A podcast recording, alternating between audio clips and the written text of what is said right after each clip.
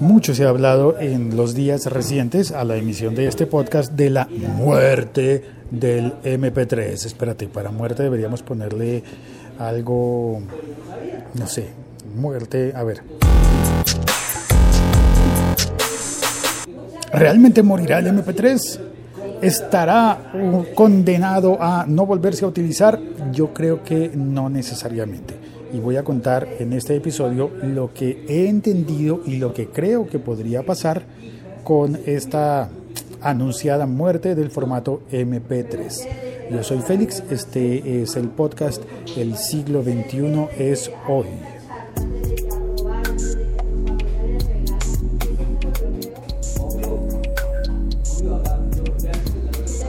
Es un podcast que se emite en directo diariamente. Yo sé, si es en directo es un streaming y no un podcast, pero es que inmediatamente terminada la emisión en streaming queda disponible como podcast en la plataforma de iTunes, de Apple Podcast y en varias páginas de internet, como por ejemplo te recomiendo a laliga.fm.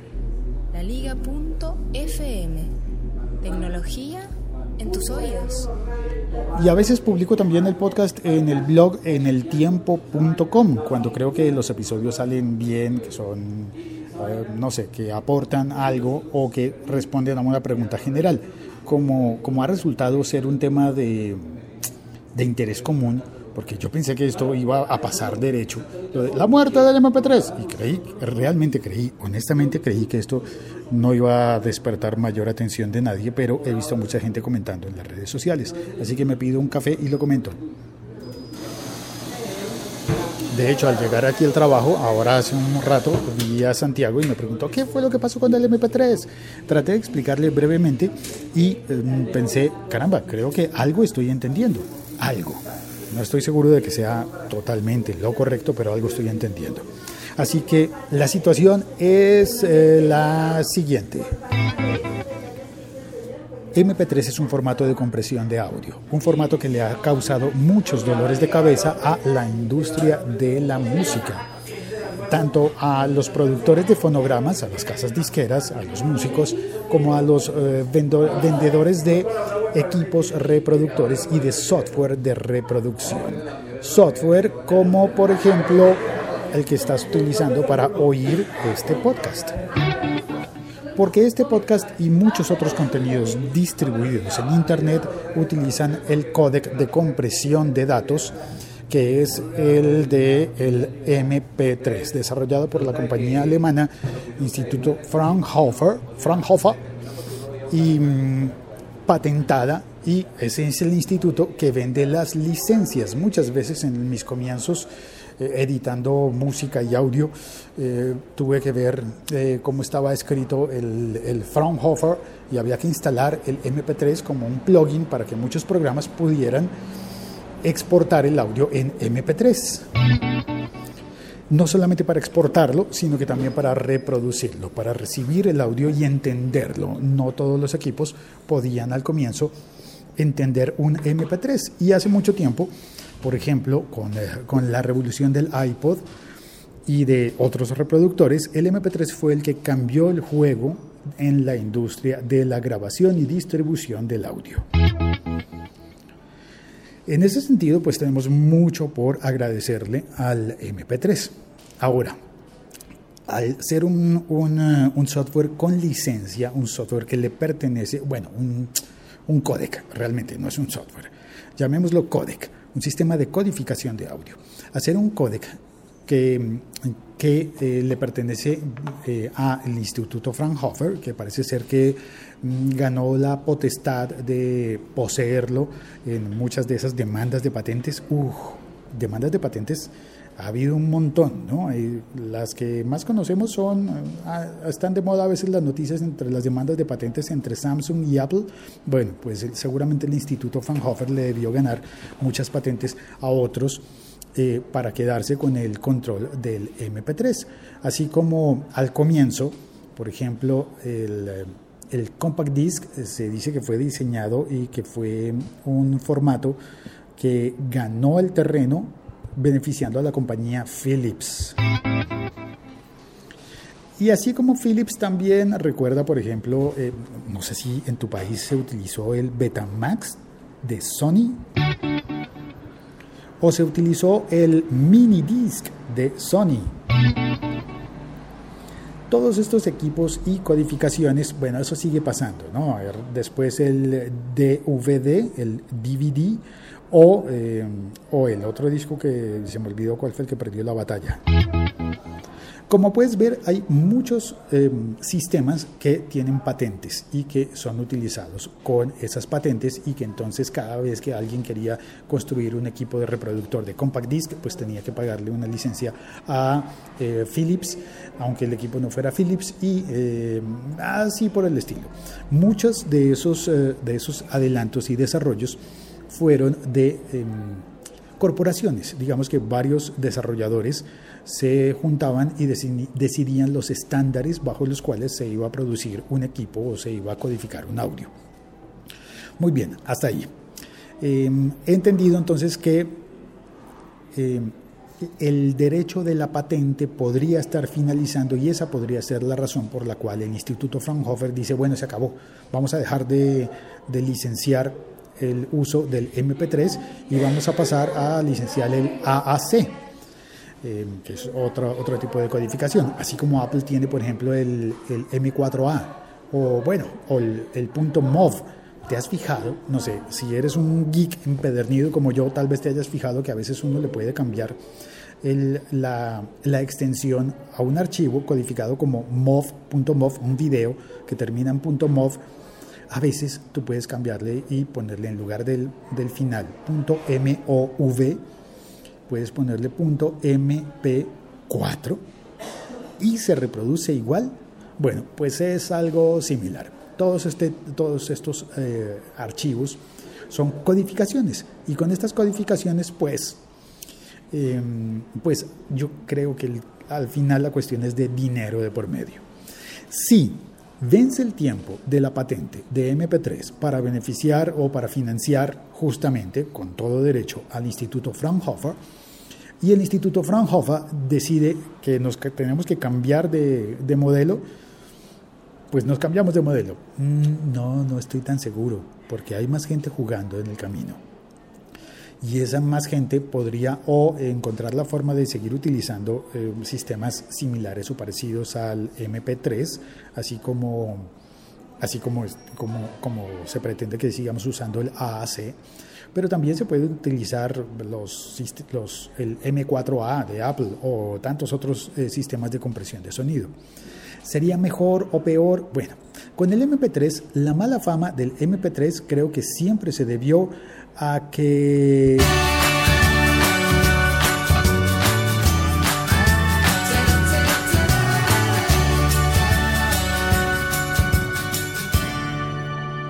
que mucha gente estuvo en contra del MP3 porque sonaba mal, pero escúchame, solamente sonaba mal o suena mal cuando está codificado para ahorrar datos.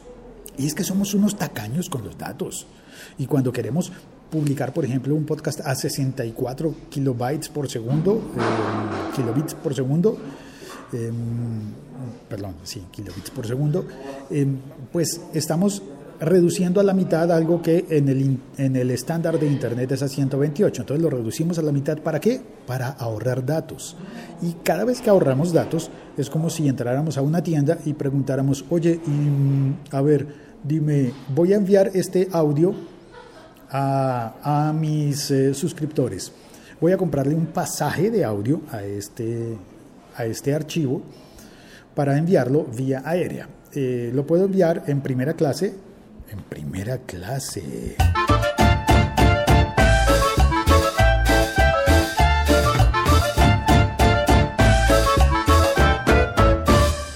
Y en primera clase estarías enviando el audio a 320 kbps. Primerísima clase, ¿no? Si consigues un descuento en primera clase, lo envías a 256 kbps. Eso significa que el archivo pesa mucho y que tiene que pagar más. Vas a tener que pagar más en ancho de banda y en el transporte de ese audio. Pero si decides pagar eh, un precio intermedio, entonces podría ser un precio intermedio, intermedio, clase turista,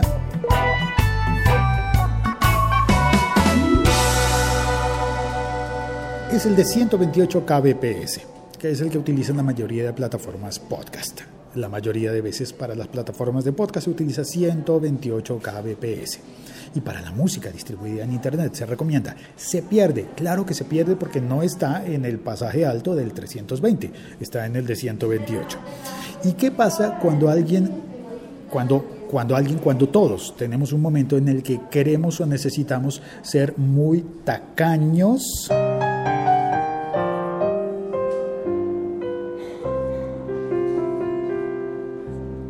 Y decidimos enviar el audio a 64 kbps o incluso menos. Se puede codificar incluso más bajito que eso. Suena horrible, cada vez más mal. Pero el MP3 nos permite hacer esa codificación. Ahora, no es el único formato que permite hacer codificaciones. Hay muchos otros formatos que funcionan de manera similar. bien, si se dejan de vender las licencias, habrá muchos equipos que no puedan utilizar el MP3 y van a tener que recurrir a otra, a, otra tecnología. Pero el MP3 em, posiblemente sea, se convertiría entonces, ¿qué? ¿En el Windows XP del audio? No, espero que no. Espero que eso no. Ante todo, eso no. En el, en el XP, en el, en el Win, ¿por qué no? ¿Por qué no? Si es fiable, si funciona bien, ¿por qué no lo vamos a seguir utilizando? Como dijo Madrillano, retomo una palabra de Madrillano que fue, si ya habíamos declarado muerto al GIF animado a comienzos del siglo XX, por allá en el 2000, esto lo agrego yo, lo habíamos declarado muerto, el GIF animado no va más y de repente se puso súper de moda y ahora todo el mundo quiere compartir GIFs animados. Bueno, pues eh, ¿por qué no? ¿por qué no? El MP3 va a poder seguir funcionando durante muchos, muchos años más. Pero más aún, y esta es una, una reflexión que le oí a Melvin Rivera en su podcast Vía Podcast. Es una reflexión bien bonita.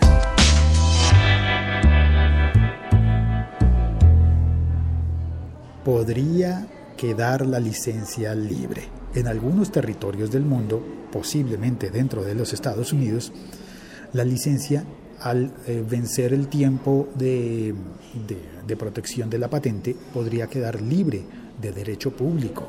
Y si eso llega a ocurrir, no solo no sería la muerte del MP3, sino apenas el florecimiento del MP3, porque todos los aparatos que no podían incluir codificación y decodificación de MP3 podrían empezar a incluirlo. El ejemplo que utilizó Melvin Rivera, cuyo podcast vía podcast te recomiendo, si eres un podcaster, em, el ejemplo que él utilizó es el de el software gratuito Audition. No, espérate, Audition no, me confundí. Audition, Audition es de pago. Audacity. Audacity. Al ser Audacity, un programa libre de de, lógica libre distribución sin pago, pues no tiene lógica que pagara una licencia del MP3. Así que en el Audacity, Audacity, espero estarlo diciendo bien, el Audacity libre, gratuito, no se puede comprimir MP3 a no ser que instales el códec, que lo compres y lo instales aparte porque no puede venir preinstalado dentro del Audacity porque es de pago y el Audacity es libre. Entonces, si llegara a quedar libre la licencia, la patente dentro de los Estados Unidos y fuese, digamos que patrimonio de la humanidad, el Audacity y muchos otros softwares y equipos podrían incluir la codificación y decodificación de MP3. Y eso sería un cambio de nuevo, una nueva vida para el, formato del MP3. Ahora, ¿morirá el MP3? No, seguramente no. Estoy seguro, estoy seguro de que no morirá el MP3. No solamente no va a morir, sino que va a seguir utilizándose, pero eh, sí se estimula el paso a otras tecnologías de compresión de audio, y no solo de audio, sino de video pero los riesgos de que suene mal seguirán siendo los mismos. El pasaje que estamos dispuestos a pagar en el ancho de banda. Como yo lo estoy viendo, el problema no es tanto el códec, porque códecs hay muchos. Este códec de MP3 ha sido el más famoso el más utilizado en varios de los, de los sistemas, pero este podcast también se puede distribuir en M4A y en un montón de formatos diferentes también lo puedes oír. Así que como yo veo, esto es una, una cuestión de dinero. Y solamente dinero, nada más que eso. Em, creo que he contado todo lo que tenía por contar, creo, más o menos. Casi siempre me acuerdo al final, después, 10 minutos después dijo, ah, se me olvidó incluir algo, se me olvidó decir algo que, se me, que, debía haber dicho y no dije. Nos vamos al salón de chat a ver si hay alguien por ahí. El siglo XXI es hoy.com. Sí, sí, hay personas en la sala de chat eh, auspiciada por Spreaker. No es publicidad de Spreaker, es simplemente tecnología de Spreaker. A este chat se accede si me das follow en Spreaker. Entonces te llegará un correo electrónico o un tweet o un aviso. Si estás utilizando la aplicación, te llegará el aviso de que estoy emitiendo en directo y puedes entrar a conversar conmigo como lo hace Havde. Dice muy buenas. Ahora que han caducado los royalties que daba, quieren que nos pasemos a otro formato, que sí los dé. Los royalties son los dineros de regalías.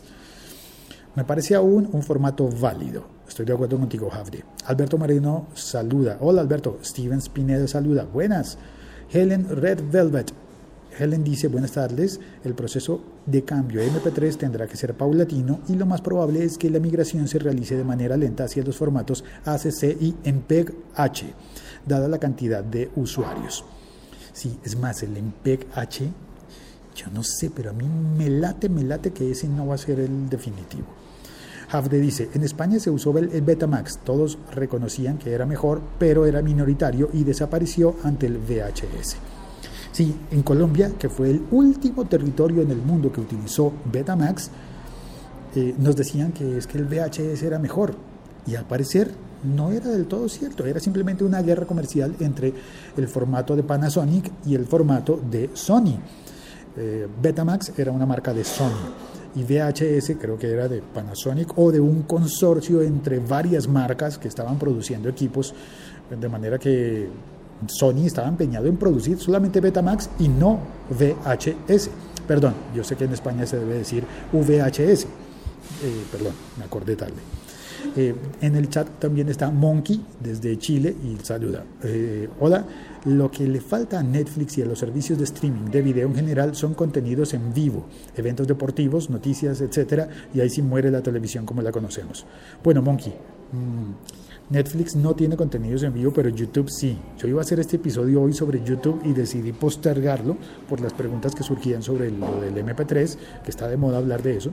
Pero mañana hablaré sobre eso, sobre YouTube y ese detalle de, de contenidos en vivo y, y de la competencia entre estas plataformas y, el, y la televisión.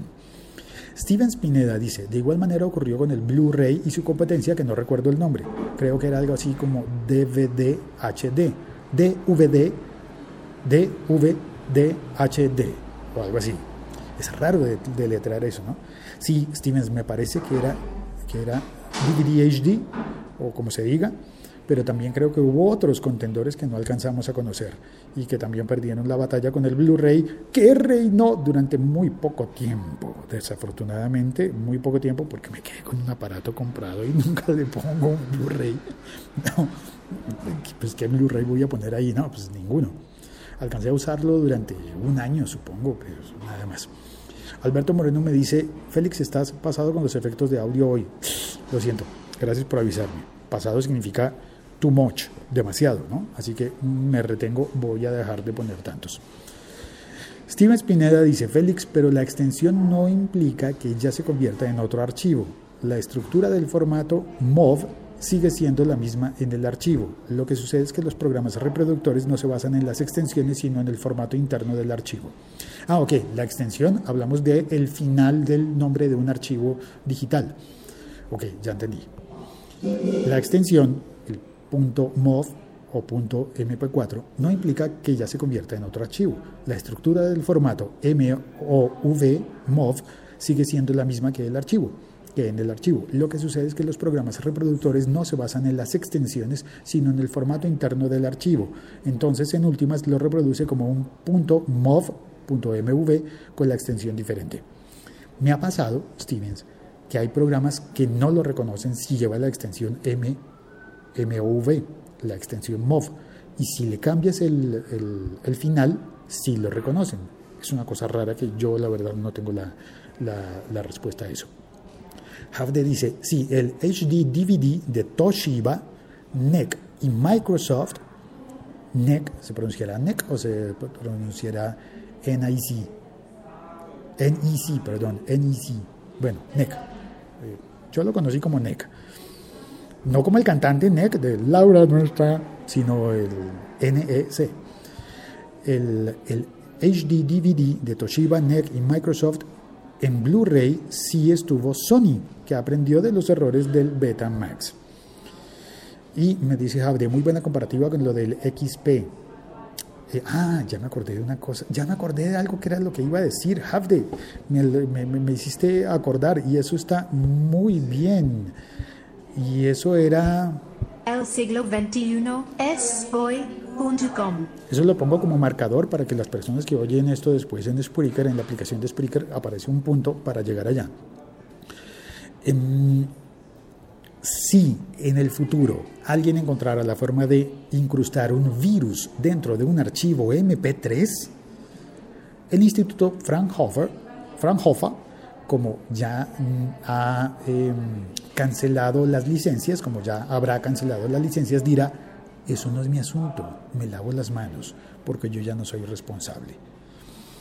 Y es algo parecido a lo que ocurrió con el, con el ya se me olvidó cómo se llama, el, WannaCry, que se pasó por, por Windows y que afectó, eh, afectó a los Windows XP que ya no tenían em, soporte de, de, Microsoft y sin embargo Microsoft de manera solidaria y para tratar de detener ese caos, dijo, sí, vamos a sacar un parche gratuito para todos, para XP, a pesar de que ya no estemos dando em, licencias de XP y soporte para el XP.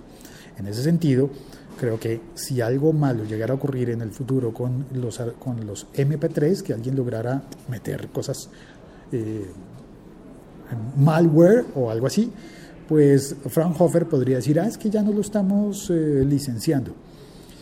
Bien, y, eh, ah, mira, Hafde seguía por ahí. En el comentario de Hafde dice, hasta Microsoft sacó parche del WannaCry para XP, conocedor del volumen de XP en empresas. Y el último mensaje en el chat es de Helen Red Velvet. Helen Red Velvet, bueno, el último mensaje en directo que alcanzó a leer, ah no, mentira, siguen llegando. Tú puedes dejar todos los mensajes que quieras, es más, a veces, a veces la, la, la charla está mejor en los, en los comentarios del podcast que en el mismo podcast. Helen dice, es decir, que el MP3 sigue siendo muy popular entre los consumidores. Yo también doy, le doy mucha vida.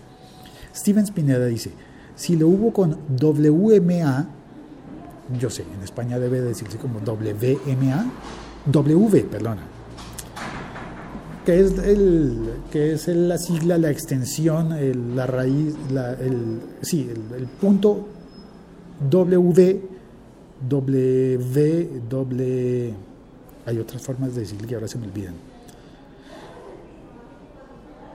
WW, no, espérate, W, ah, ya casi no me acuerdo.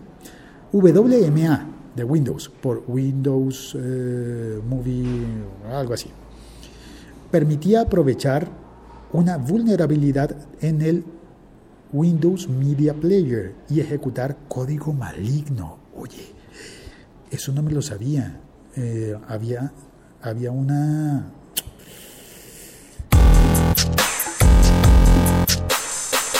un código maligno que llegaba por el Windows Media Player en archivos de sonido de esa extensión, WMA, como se diga. Y dice Steven Spinetta también, con los JPG también ocurrió. Se podía incrustar .exes, archivos de virus. Uh, grave eso. Con los JPG, con los JPEG, les dicen en algunas partes. Uy, campanas. Uy, es que me estoy gastando 24 minutos en esto. Sigue Stevens diciendo, les cambiabas la extensión a .exe y ya era un software. Y se sonríe. Sí, y Havde me complementa. WMA, Windows Media Audio. Audio. Windows Media Audio. Así es. Bueno, chicas y chicos del club, un placer haber conversado con vosotros, con ustedes, contigo. Me gusta decir contigo porque posiblemente estés utilizando unos audífonos. Muchísimas gracias y Santiago me puso el tema y no apareció, me dejó solo con el café. Pero bueno, no importa. Gracias a Santiago también y a todos los que participaron en el chat y a todos los que le dan un republicar a este, a este episodio podcast. Un compartir. Republicar, eso pasa si lo estás oyendo en, eh, en SoundCloud, lo puedes republicar. Gracias por hacerlo. Y si lo estás oyendo en cualquier otra aplicación, puedes buscar el icono de compartir y ponerlo en tus redes sociales. Por ejemplo, hoy te invito a que lo compartas en Facebook con un comentario tuyo además, ¿no? Pues digo, si quieres, puedes darle simplemente compartir en, en mi Facebook. Clic y ya, se fue.